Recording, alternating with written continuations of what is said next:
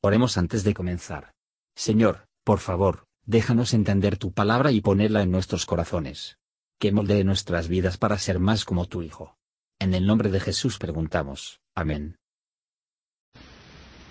Capítulo 5 Hiram, rey de Tiro, envió también sus siervos a Salomón, luego que oyó que lo habían ungido por rey en lugar de su padre, porque Hiram había siempre amado a David. Entonces Salomón envió a decir a Hiram, Tú sabes cómo mi padre David no pudo edificar casa al nombre de Jehová su Dios por las guerras que le cercaron, hasta que Jehová puso sus enemigos bajo las plantas de sus pies. Ahora Jehová mi Dios me ha dado reposo por todas partes, que ni hay adversarios ni mal encuentro. Yo por tanto he determinado ahora edificar casa al nombre de Jehová mi Dios, como Jehová lo habló a David mi padre, diciendo, Tu hijo, que yo pondré en lugar tuyo en tu trono, él edificará casa a mi nombre. Manda pues ahora que me corten cedros del Líbano, y mis siervos estarán con los tuyos, y yo te daré por tus siervos el salario que tú dijeres, porque tú sabes bien que ninguno hay entre nosotros que sepa labrar la madera como los sidonios. Y como Hiram oyó las palabras de Salomón, holgóse en gran manera y dijo, Bendito sea hoy Jehová, que dio hijo sabio a David sobre este pueblo tan grande. Y envió Hiram a decir a Salomón, He oído lo que me mandaste a decir. Yo haré todo lo que te pluguiere acerca de la madera de cedro y la madera de haya.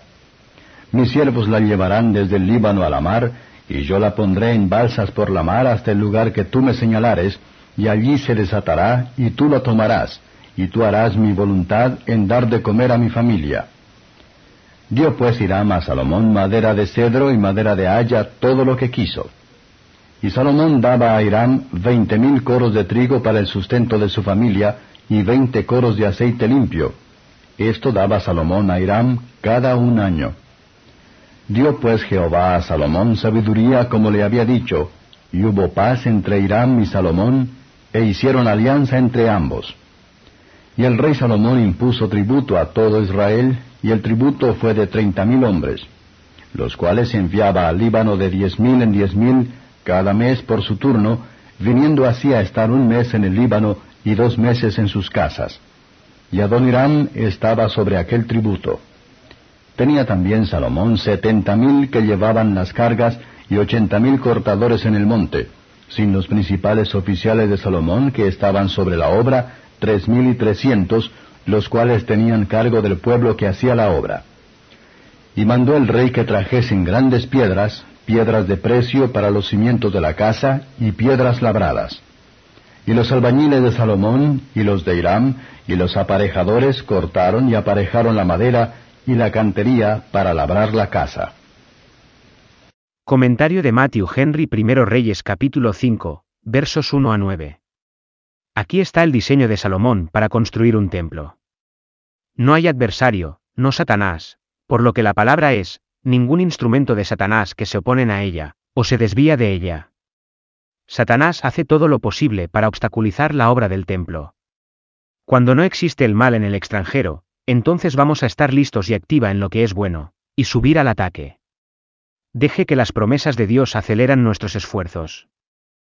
Y toda habilidad de ida y ventajas deben hacerse útil a los intereses del reino de Cristo. Se suministra neumáticos a Israel con los artesanos, Israel suministrará los neumáticos con el maíz. Ezequiel 27 verso 17.